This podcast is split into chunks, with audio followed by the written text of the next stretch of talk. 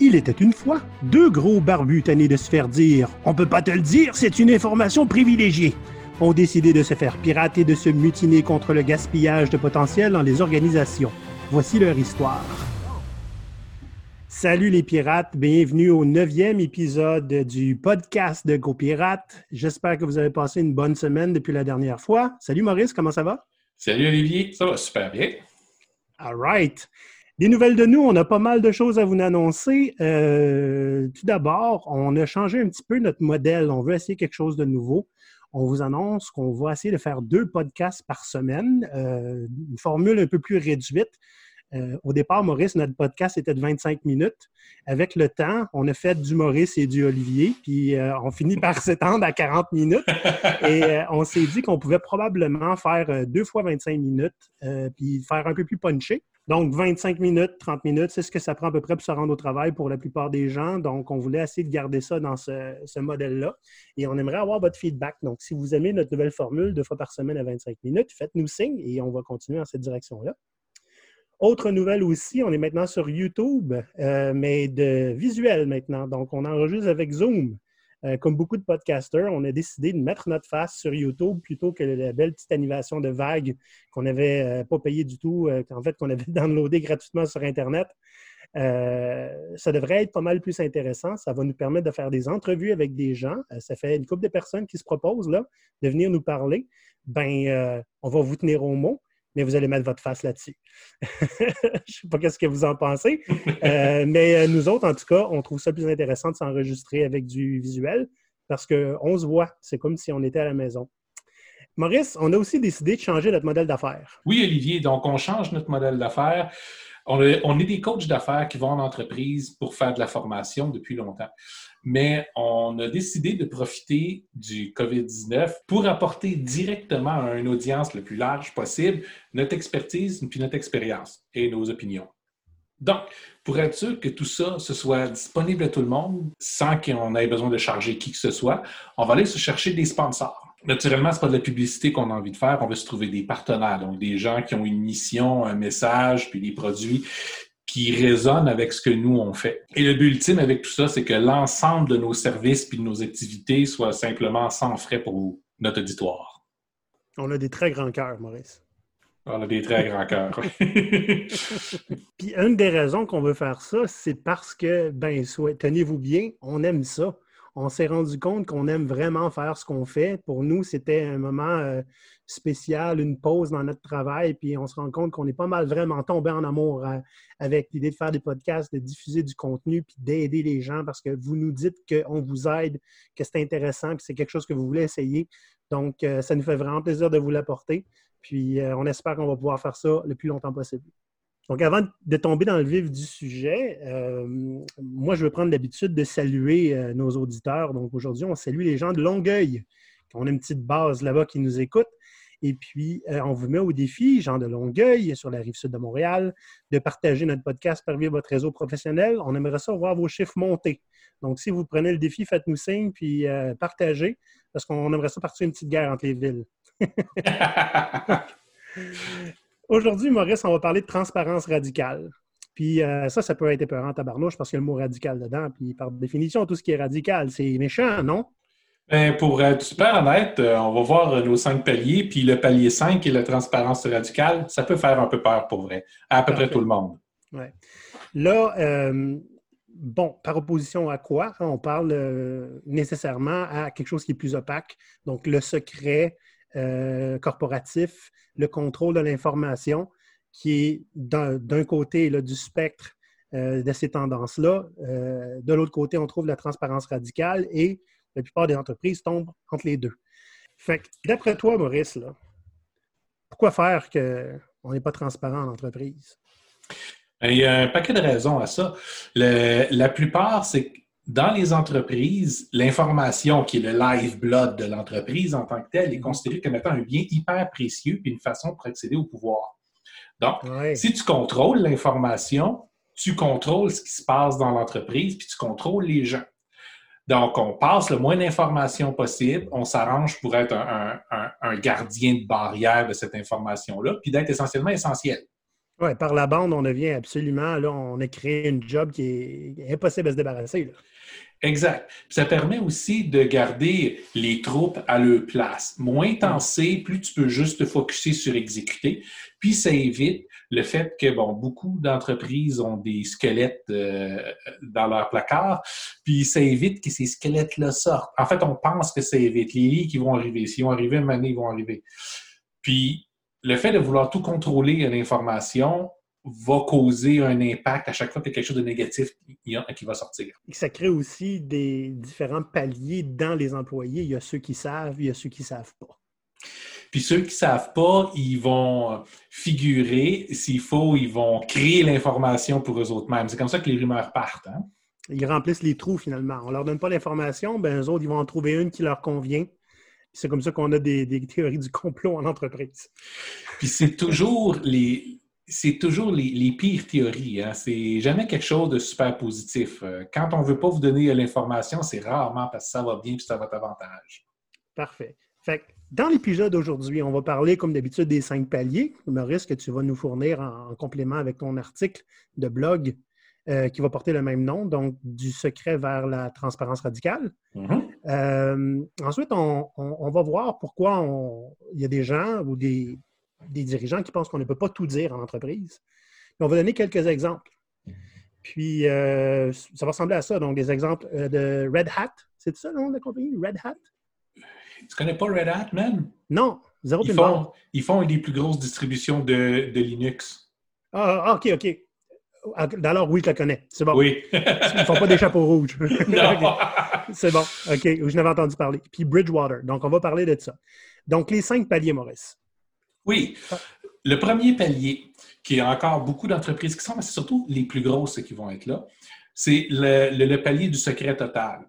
C'est-à-dire que moins d'informations qui passent, mieux c'est. Un employé est là pour exécuter une tâche précise, pas pour être au courant de la raison pour laquelle il exécute, de l'impact que sa tâche a là. C'est le genre d'entreprise, et vous savez que vous êtes dans ce genre d'environnement-là si vous ne savez pas c'est quoi vos objectifs annuels ou s'ils sont tellement vagues que vous n'avez aucune idée comment, comment vous allez être jugé dessus. Hmm. C'est des machines à rumeurs, ces entreprises-là. C'est de la politique à l'os aussi, on s'entend. Ah, absolument. Tout est une question d'échange d'informations. Si vous arrivez à gripper un peu d'informations, vous allez l'utiliser. Ça devient un outil. Donc, l'entreprise, toute contente de pouvoir dire comment on contrôle l'information, on contrôle les employés, se rendent pas compte qu'en fait, il n'y a plus personne qui travaille pour l'entreprise. Tout le monde travaille à essayer d'accumuler un peu d'informations puis l'utiliser comme monnaie d'échange. Oui, ou, pour se défendre. Ou pour se défendre. Ouais, Deuxième palier qu'on voit beaucoup plus, c'est le contrôle de l'information. C'est-à-dire qu'il y a un peu d'informations qui va pouvoir être passées, genre les objectifs de ton équipe, tes objectifs personnels à toi. ce genre de choses-là vont être communiquées, mais la plupart du reste de l'information demeure confidentielle. Donc, tu n'as peut-être pas une, journée ou deux de, non-disclosure agreement à signer en commençant ton emploi là-bas, mais ça ne veut pas dire que tu peux parler de n'importe quoi avec n'importe qui. Hmm. Donc, l'information est distribuée au compte-goutte, mais elle est distribuée quand même. Si tu as besoin d'informations pour travailler, tu vas réussir à l'avoir habituellement. Pour l'extérieur, pardon? Ah j'allais dire, la plupart des entreprises se trouvent dans ce palier-là, je pense. La plupart. Euh, pour, pour l'information qui va vers l'extérieur, un peu comme une entreprise avec le secret, l'information est super contrôlée puis travaillée. Ce n'est pas de l'information crue qui sort, c'est euh, une version corporative des événements. Maquillée. Mm. Oui, oui, oui. Le troisième palier, c'est la transparence interne.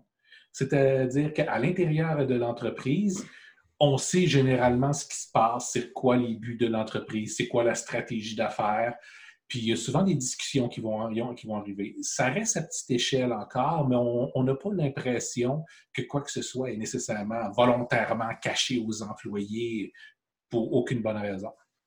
Vers l'extérieur, euh, l'information va filtrer un petit peu plus. Il va y avoir plus d'échanges avec le public qui ne sera pas nécessairement très organisé mais ça demeure quand même, euh, euh, mais ça demeure quand même limité comme, comme échange. Donc, encore une fois, palier 2, palier 3, c'est là qu'on retrouve la majeure partie des entreprises. Palier 4, c'est le palier de la candeur informationnelle. On est dans une période avec les réseaux sociaux, beaucoup d'entreprises les utilisent, surtout parmi les, plus petites. Puis, euh, ce qui est l'avenir des réseaux sociaux, la stratégie qui fonctionne présentement, c'est l'authenticité.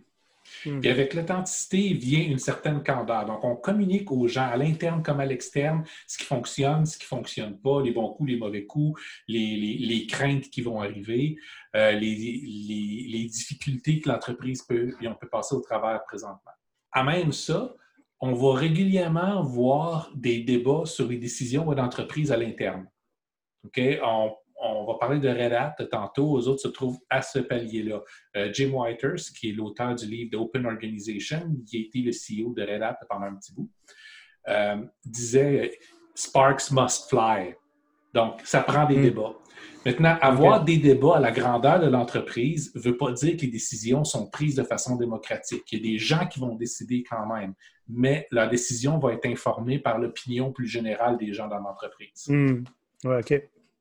Palier 5, super intéressant et effrayant, c'est la transparence radicale. Quand on est rendu à la transparence radicale, il n'y a virtuellement pas de secret. Tout, est, tout est visible, tout est accessible, tout est enregistré. On va parler de Bridgewater tantôt, qui sont un exemple parfait de transparence radicale ça peut être un peu effrayant, ça peut être un peu brutal. Je dire, chacun d'entre nous autres aime ça, pouvoir avoir son petite affaire à lui, puis savoir quand est-ce qu'on peut se laquer un peu. Dans un environnement de transparence radicale, il n'y a pas de place où se cacher. Hmm. Si l'information ne passe pas, si tu n'es pas complètement transparent, c'est ça à tous les niveaux, hein, du, de l'interne qui vient de rentrer jusqu'au PDG. Tout le monde se doit d'être radicalement transparent. On connaît les objectifs des autres. On est capable de se mesurer à ce qui se passe. On sait où la compagnie s'en va. On connaît les bons coups, on connaît les mauvais coups. Puis, essentiellement, il n'y a pas de place où se cacher. Donc, si on a des faiblesses, ils vont, ils vont transparaître. Hmm. Puis quand on a l'information de tout bord, tout côté, c'est difficile de dire Ah ben je ne le savais pas, on ne me l'avait pas dit. Exact. Mais d'un autre côté. Il y, a des entreprises, j'ai déjà travaillé dans une épicerie OK, quand j'étais jeune, et il y avait sur le babillard euh, euh, une série de règlements, et c'était écrit Toute ignorance du règlement n'est pas une excuse pour l'ignorer. Fait que si tu ne le sais pas qu'en tant qu'employé, il faut que tu sois stationné dans le fond de la cour, tu te le fais dire pareil, puis c'était à toi de le savoir. OK? Quand l'information est radicalement transparente, mais radicalement disponible, effectivement, il n'y a pas vraiment de raison de ne pas le savoir. Ben, moi, où je travaillais, euh, le seul endroit où l'information était disponible, c'était sur ce babillard-là. Et tant pis pour toi si tu ne passais pas devant. L'avantage de travailler dans, une, euh, dans, un environnement de transparence radicale, c'est que ça, ça peut rendre ça. Ça a l'air vraiment hostile et violent parce que tu ne peux pas te cacher. Hmm. Puis euh, tout le monde est au courant de tes bons coups et, tes mauvais coups. Donc, tu as l'impression que tu vas être jugé beaucoup. Mais l'idée, c'est comme tout le monde est dans le même bateau, tes faiblesses, quelqu'un d'autre va les avoir aussi. Donc, hmm. il va y avoir plus facilement une tolérance à, ce que tu fais de bien ou à tes mauvais coups ou à tes erreurs, puis il va y avoir de l'aide beaucoup plus facilement disponible. Donc, en, quelque part, quand on arrive à survivre au travers de, de, ce niveau d'exposition-là, c'est un endroit qui devient safe, euh, sécuritaire pour avoir des vraies discussions, puis pour euh, progresser en tant que personne. donc, il s'agit d'être le style de personne euh, qui est à l'aise avec ça. Euh, Et c'est pas tout le monde. toi, Maurice, ton niveau de tolérance à ce genre de transparence-là, ça ressemble à quoi? C'est quelque chose qui se travaille. Hein? Mm. J'aimerais pouvoir dire que le palier 4, la candeur, est, ce qui, est, celui qui m'attire le plus. Mais je ne suis pas nécessairement toujours là. Donc, à l'interne, ça fait quelques entreprises que j'ai eues, à l'interne, tout est toujours hyper transparent. Mais quand on va à l'externe, on va remarquer là, sur LinkedIn, je ne suis pas le genre de personne à aller parler ni de mes bons coups, ni de mes mauvais. Mais mm. c'est ma façon de communiquer. Ça ne me dérange pas que toi, Olivier, tu sois là pour le faire. Donc, euh, je serais peut-être plus genre euh, palier 4 que palier 5. À l'époque, où euh, j'étais euh, copropriétaire de Quantum Monkeys, on essayait la transparence radicale, puis ça peut être rough par bout. Donc, euh, je pense que le palier 4, pour moi, est celui dans, lequel je suis plus confortable. Moi, je serais vraiment, vraiment curieux d'essayer le palier 5, vraiment pour l'essayer, je pourrais dire, parce que j'ai tellement vécu dans l'opacité. Là, Tu sais, quand tu travailles dans un, environnement, c'est un marais, genre, c'est opaque comme un marais, là, tu sais. Personne ne sait rien, puis on te le dit, tu ne sauras rien, OK? C'est pas pour toi, là. Qu'est-ce que je fais là? Comment je peux vous aider, moi, là? là? j'ai vraiment soif de l'essayer, puis euh, ça se trouve pas beaucoup à tout le coin de rue, là. Ben, dans Go Pirate, on l'a, mais on est deux, fait que c'est pas super compliqué. le, jour, ben, le jour où on aura des employés, ça va me faire plaisir qu'on l'essaye. Il faudrait trouver les bonnes personnes parce que le taux de roulement peut être assez élevé avec ça. Certainement. Euh, euh, j'ai travaillé dans une entreprise qui était aussi assez intéressante, euh, qui était assez ouverte, assez progressiste par rapport à tout ce qu'on connaît des entreprises que j'ai quand même quittées, Maurice, parce que je voulais travailler avec toi.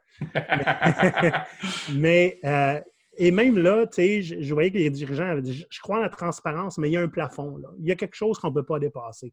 Les salaires, ça ne se discute pas. Les, il y a euh, les discussions qu'on a avec nos, euh, nos partenaires, là, puis combien qui payent nos produits, ça ne se discute pas. Puis les profits non plus, ça ne se discute pas. Et pourtant, et pourtant, le salaire, c'est de, tout. Euh, dans le livre de Corporate Rebels, super intéressant comme lecture, mm-hmm. il en parle beaucoup. Puis, euh, le salaire semble être la dernière barrière qui est difficile à briser. Puis pourtant, ça passe sous sa casse. Puis pourtant, si on arrête d'essayer de négocier avec chaque individu pour, le, pour un salaire, pour essayer de voir est-ce qu'on peut avoir prendre avantage d'un tel, est-ce que moi je peux tirer un avantage pour moi sur n'importe qui d'autre? Quand on a une discussion franche puis honnête sur les salaires, une transparence salariale, ça fait plus peur. Ça fait peur mm. tant que c'est un outil qu'on peut utiliser. Oui. Donc, euh, selon Corporate Rebels, on n'arrête pas de parler de l'équité salariale entre les hommes et les femmes. Quand c'est transparent, puis qu'il y a des gens qui disent c'est pas fair, ça se répare plus vite, étrangement. Bizarre, hein? Comment ça qu'on a le même diplôme, puis on a le même niveau d'ancienneté, puis il fait 20 000 de plus que moi? Oh, ben, parce qu'il a mieux négocié que toi. Désolé. ça, met ces situations-là vrai dans, ben, non seulement ça les sort euh, au grand jour, mais il faut qu'on ait une discussion, puis ça presse. Nous, on parle régulièrement avec euh, des recruteurs euh, qui, qui, se cherchent des experts externes. Puis, euh, la plus grosse discussion, la, plus difficile, c'est le budget. C'est-à-dire, mm-hmm. eux veulent, savoir comment est-ce qu'on charge, veulent en aucun cas nous dire c'est quoi leur, leur brochette euh, de budget. Mais ça, ça veut dire quoi? Vous essayez de m'avoir pour le plus cheap possible? Est-ce que c'est ça que vous voulez avoir? Le plus cheap possible ou vous voulez avoir le meilleur service possible? Je vais vous dire avec votre brochette si je fit dedans ou pas. Ça, ça, finit en match de ping-pong euh, éternel par courriel. c'est ça. Euh, ma réponse favorite, c'est je coûte 10% plus cher que ce que vous aimeriez payer. c'est vraiment répondre ça à quelqu'un? Souvent. Parfait. OK. Parfait. Hey, parle-nous de Red Hat. Tu sais, la compagnie de chapeau rouge, là? Euh, Red Hat font une, font une des distributions de Linux les plus connues. Et c'est une entreprise qui fonctionne au palier 4. Euh, principalement, bon, on, connaît leur fonctionnement à cause du livre d'Open Organization écrit par euh, leur ancien CEO Jim Whitehurst, qui euh, essentiellement, il fonctionne avec un, avec un gros outil de chat un peu comme Slack, où toute la compagnie est dessus, où tous les problèmes sont amenés au groupe, puis il va y avoir des discussions là. Puis au travers de ces discussions-là, il y a des thought leaders, des experts, euh, pas nécessairement experts dans, le mettre en pratique, mais experts à amener les bonnes idées et amener le débat aux bonnes places qui vont émerger. Donc, quand il est temps de prendre des décisions, ce n'est pas tout le public, comme je disais tantôt, ce n'est pas démocratique. Il y a un petit groupe de personnes qui prend la décision. Il y a certains gestionnaires qui sont placés, puis souvent, ils sont appuyés par un comité de ces gens-là qui ont réussi à émerger puis d'avoir beaucoup de support du, restant de la compagnie en général, du public au sein de la compagnie. Donc, euh, ce qui fait que c'est extrêmement rare que l'entreprise va juste avoir une surprise pour ses employés. Mm. Tout a été discuté, ils savent ce qui s'en vient, tout le monde comprend, puis il n'y a plus débattre des pour et des contre. Donc, euh, ce genre de transparence-là, non seulement c'est bon pour avoir une, une santé d'entreprise qui, qui, pour la culture d'entreprise, mais en même temps, ça permet à ceux qui sont en charge de prendre les décisions de pas juste devoir se prononcer des experts, puis je dois avoir raison parce que je suis payé plus cher, puis espérer pas se tromper parce que leur job en dépend. Maintenant, ils vont avoir le vrai feedback des gens dans l'entreprise qui font ce travail-là, puis ceux qui vont être pris pour vivre avec cette décision-là. C'est sûr que tu vas régulièrement prendre des décisions qui ne seront pas à l'avantage de tes gens. C'est des choses qui arrivent. Des fois, tu n'as juste pas le choix comme, comme entreprise. Là. Ce n'est pas des, des, camps de vacances, c'est des entreprises qui sont là pour faire de l'argent. Mais au moins, tu as pu présenter puis débattre ton idée, donner tes arguments, puis en bout de ligne, ben, la décision est ce qu'elle est, mais au moins tout le monde a pu s'exprimer, puis tout le monde comprend la décision, peu importe si c'est d'accord avec ou pas. Est-ce qu'on sait c'est quoi le, genre de, résistance qu'ils ont eu à ça? Est-ce qu'il y, a des problèmes? Tu te souviens-tu d'avoir lu ça? Ben, en fait, euh, quand, Jim Whiter s'est arrivé là-bas, c'est pas lui qui a mis euh, ce système-là en place. Ça existait déjà avant lui. Puis le plus gros problème, c'était lui. Parce ah qu'il venait d'un modèle de command and control total. Donc, hmm. c'était complètement euh, extraterrestre comme, comme culture. Surtout, ce qu'il ce qui trouvait épouvantable, c'était le fait que systématiquement, ça allait engendrer des disputes et des étincelles qui vont être partout. Mais il s'est aperçu au fil du temps, parce qu'il s'est fait dire, OK, relax, petit gars, tu viens d'arriver, tu as beau être CEO, attends, laisse le process aller. ça fait que toutes les décisions qui sont prises sont beaucoup plus matures que juste quelqu'un en charge qui décide de prendre une décision comme ça. À chaud. Hmm. À chaud. Puis même, même si c'est pas à chaud, j'ai connu beaucoup d'execs euh, dans ma vie qui prenaient beaucoup de temps à réfléchir, à prendre une décision difficile, qui n'aurait pas été si difficile que ça, c'est tout ce qu'ils avaient fait, c'était en parler à ses employés. Donc, ce débat-là, c'est là que bon, la, phrase Sparks must fly est, sortie. Plus ça fait des étincelles, plus ça veut dire que c'est important pour les gens. Puis en même temps, plus ça veut dire qu'il va y avoir des propositions qui vont amener à quelque chose qui va être soit un compromis intéressant ou soit une solution meilleure que celle qui avait été apportée. Donc, on va vraiment crowdsourcer des idées au travers de l'entreprise au complet. Ça fait que les employés qui sont là vont rester longtemps parce qu'ils sentent qu'ils ont un rôle à jouer dans l'entreprise pour vrai, dans la façon dont l'entreprise est, gérée, même s'ils ne sont pas en position de prendre des décisions. Ils sont aussi tous bons dans une position où ils peuvent augmenter en influence. Donc, peu importe c'est quoi ton, ton poste, ton rôle, tu peux avoir un impact sur l'entreprise si tu es, bon pour présenter une idée comme il faut. OK. Parlons rapidement de Bridgewater, parce que là, euh, on se dit, on va faire ça en 25 minutes, mais on est habitué de dépasser. Parlons rapidement de Bridgewater, puis on va conclure. Oui, euh, Bridgewater, c'est euh, une entreprise d'investissement qui est, euh, dont Ray Dalio, qui est très connu, qui est à sa tête, qui fonctionne en transparence radicale. C'est-à-dire que à chaque fois que quelqu'un qui va parler en public, par exemple, ou qui va avoir une entrevue avec quelqu'un, tous les gens présents vont être capables d'y mettre, de le noter sur 100, 100 points différents. Donc, tu as un feedback live sur tout ce que tu fais, puis sur tout ce qui t'arrive, qui te permet de pouvoir t'améliorer. Par exemple, lui-même dit régulièrement, je vais faire une exposition à mes, à, mes employés, puis je m'aperçois, tu sais, je vois live, les gens trouvent que je suis pas assez clair dans ce que je lui dis, bien, j'explique pas assez. Mm-hmm. Un autre point aussi, chacun des meetings qu'il y a est enregistré. Puis ces enregistrements-là sont disponibles à l'interne. Les seules choses qui sont éditées, c'est de l'information personnelle des gens ou des clients. Le reste existe. Si, en fait, tu es, mentionné dans une rencontre, tu vas être tagué et tu vas être au courant. N'importe qui dans l'entreprise peut aller consulter ça, mais tu ne peux pas le faire anonymement. Donc, il reste une trace de tout ce qui se passe. OK, OK. Fait ça, c'est quelque chose qui doit être vraiment épeurant. Là. Oui. On peut même pas parler du gars qu'on a envie de virer sans qu'il sache. Non. Fait que tu es obligé d'être honnête avec cette personne-là, puis d'avoir cette discussion-là, si possible, avec. Maintenant, euh, Dalio dit que ça l'a sauvé son entreprise à quelques reprises de poursuites parce que, bon, ben, comme il gère des portefeuilles avec beaucoup d'argent, des fois tu gagnes, puis des fois tu ne gagnes pas. Hmm?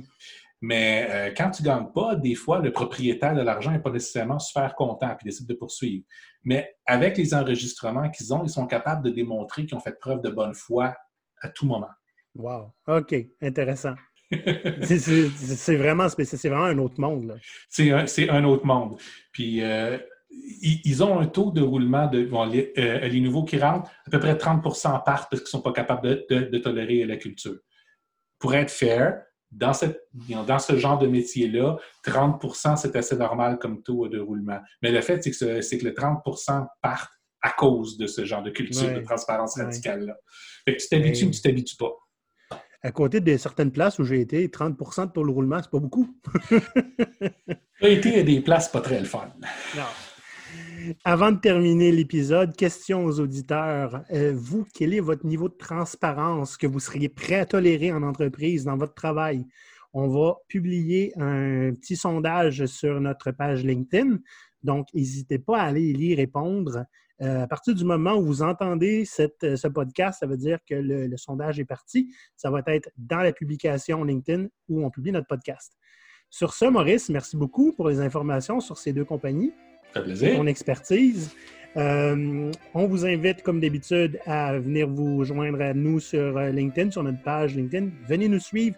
Venez nous suivre sur YouTube aussi. Maintenant, vous avez accès à nos faces. Vous allez voir que, comme des vrais pirates, on boit du rhum quand on enregistre. Hey! Voilà. Puis, mhm. et euh, n'hésitez pas aussi à vous inscrire à, notre infolettre sur gopirate.com. On va vous envoyer chaque semaine automatiquement tout le contenu qu'on aura publié. Euh, Maurice, merci beaucoup et on se voit au prochain podcast. Bye bye. Ciao les pirates.